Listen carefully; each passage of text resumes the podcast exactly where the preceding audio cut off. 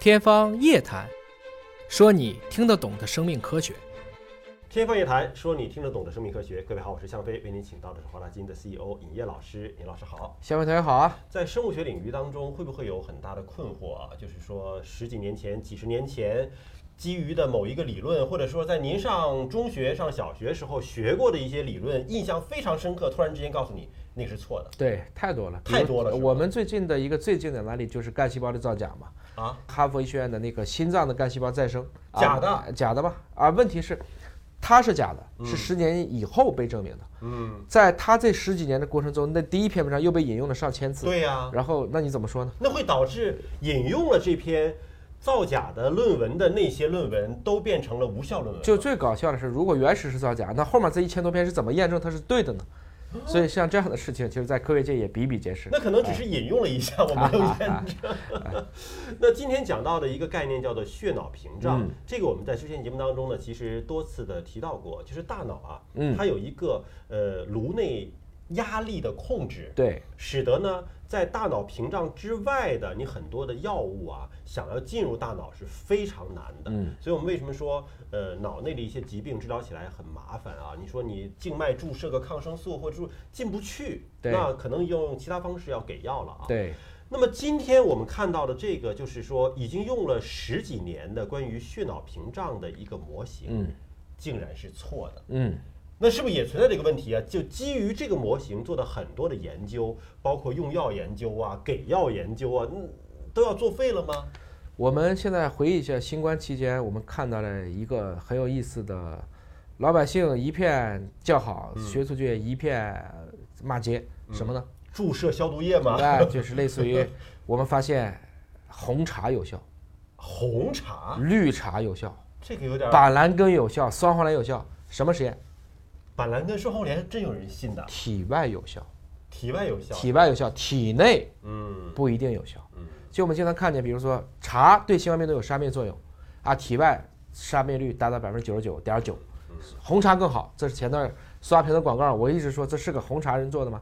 后来人家作者自己都出来讲了，我是体外实验。嗯，听明白了吗？体外实验实际上就是在身体之外，这个病毒单独存在在这里，然后我这个茶有可能是浓缩的，就泡泡拿这个茶去泡病毒，对，去泡它。那本身这个病毒，你能把肺泡到茶里吗？对，是吧？茶进到你体内是被肠道吸收，再经过血液，所以体外有效不等于体内有效。这是我们大家在去年新冠知道了好多所谓体外成功、体外实验。这个东西很多的时候其实是配合资本市场在做一些我们觉得很不很不学术的行为。我们节目当中经常讲的就是体外成功，体内不一定有效。动物成功，人不一定有效。今天说的就是这个事儿，这是你刚才说的第二句话。动物成功，人不一定有效。我们过去选择的做这种所谓的血脑屏障的模型是基于动物细胞的。哦。后来发现它跟人不一样。它会有什么样的改变呢？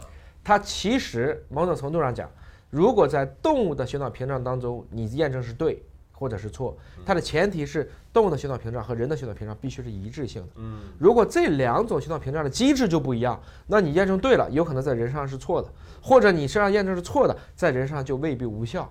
我们怎么样能够去营造一个尽量接近于我们叫活体状态的这样的一个血脑屏障？这篇文章其实在这个点上给出了一些。可供启发性的一些选择说明。我们知道很多动物实验用小鼠来做啊，尽管跟人类都是哺乳动物，可能百分之八十多的基因是相似的啊，是共享的，但毕竟差别还是非常非常大的。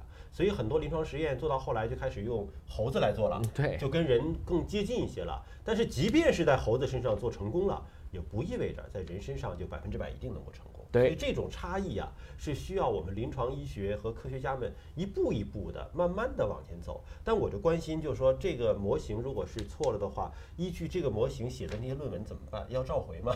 最近呢，这个美国的这康奈尔医院，嗯，啊，在 PNAS，PNAS 就是美国这个科学院院刊发表了一篇文章，其实就是在研究这个问题。嗯，可能我们用了十几年的一个模型错了。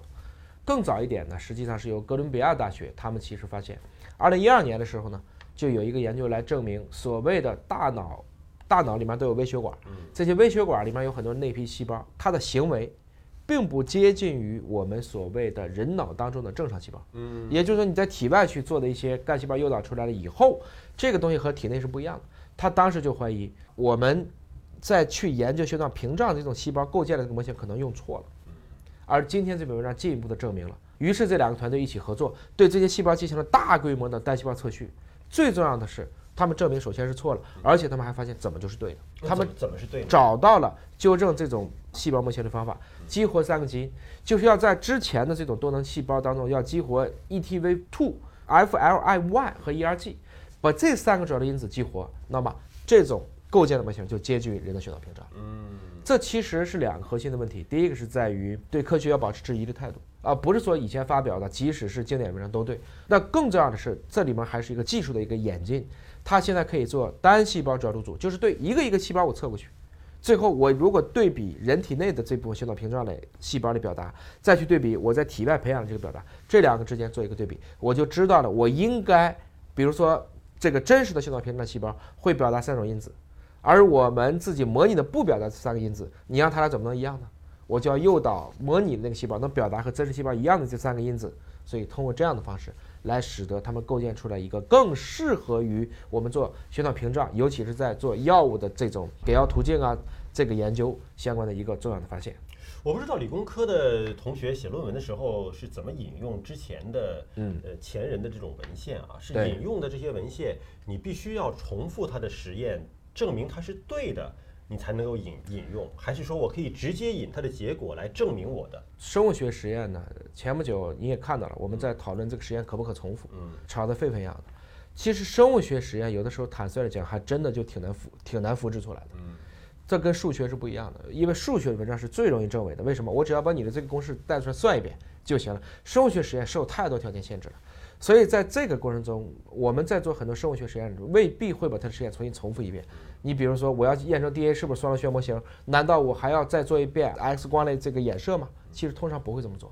我就认为它是对的，再往后去引。嗯，当我的实验的研究结果发现跟你的论文不一致的时候，这时候我就会去重复你的实验来做到证伪。这是一个否定之否定，螺旋式上升的一个过程。也就是说，引用它之后推导出了结论，如果能够验证原来那个引用的配方是没问题的，那就是是你先有结论，然后去跟你引用的原文件对上，看这条路径对不对。嗯它也可能对，也可能错，错的我就要去研究为什么错。有的时候即使是对，但是机理不一样，我也可以去修正你。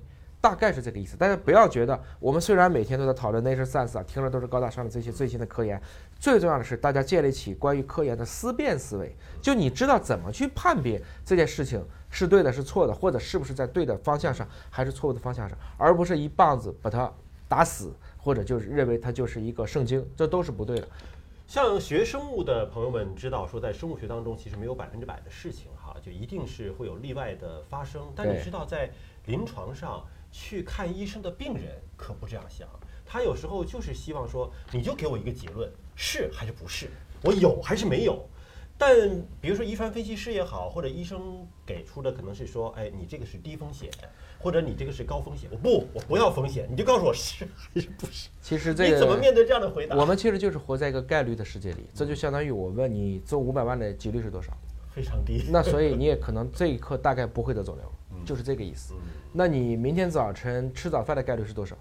那这非常高。那所以你可能在未来一个季度内得感冒的概率非常大。我通常会用一个大家听得懂的去引起这个思考。特鲁多医生呢讲过一句这样的话，我们在节目中也重复过好多次，对吧？很少被治愈，嗯，就是真正的医学能治愈的疾病，绝大部分不是因为医生，靠的是自愈，靠的是自己的自甚至有的时候不是愈，是跟这个你的一种病情达成和谐。和解。哎，第二个是有时去帮助嗯，比如说我们说最简单的，耳朵里塞了个棉花，嗯看不见了，医生帮你掏出来，这叫有时去帮助我。给你止个疼，啊但是什么事情是一直做的呢？总是去安慰。因为 therapy 这个词，它本身如果推到它词源上讲，它在古希腊里这是一个半有半仆的这么一个一个角色。有的时候他来帮你扶持一下，更多的时候听听你排解，这就是治疗的意思。我们不要相信科技发展了，医学就解决了，解决不了的。我们研究的问题越多，我们就发现会有更多的问题我们研究不了。但是什么事情是我们 OK 的？我们对理念的不断理解，啊，我们对自然、对医学的态度可以去进步。我想从这个意义上讲，我们能够去接受科学，我们也能够去接受医学，我们就开始跟自己学会自洽。那你会发现有些事儿其实没那么大事儿。呃，所以不管是临床的医生还是遗传咨询师，他的这种情感抚慰的能力其实非常非常重要，非常的重要。有的时候要超过技术本身。即便是学术论文，它可能十年前、十年后，哪怕一年前、一年后，都有可能不一样。所以呢，千万不要说我再拿着一篇文章，这就是定力啊，这就是真理。你看人家说了要喝红茶，我就要喝红茶。其实没有这么绝对的事情。对，所以呢，倒过来想，我们就说一个学科要往前进步，包括我们经常讨论中医，我们有的时候不能只凭那一两部典籍就完全不进步了。嗯，我们有的时候管这种叫的不好听叫食古不化。叫的好听叫抱残守缺，实际上你想，我们连这样的以现代分析技术的文章都可以十年左右就进行一个更迭，甚至大对角了。如果我们去批判的继承国学、继承中医药，我们就应该有这样的精神，去挖掘我们的先辈们给我们留下这些宝贵的东西，而摒弃那些相对不靠谱的和只是在当年为了自洽所产生一些学科。我相信我们这个行业会更好的向前发展。这不就是学术界的批评与自我批评吗？它是螺旋式上升是吧，是被证伪的过程啊。好，感谢您关注今天节目，下期节目时间我们再会。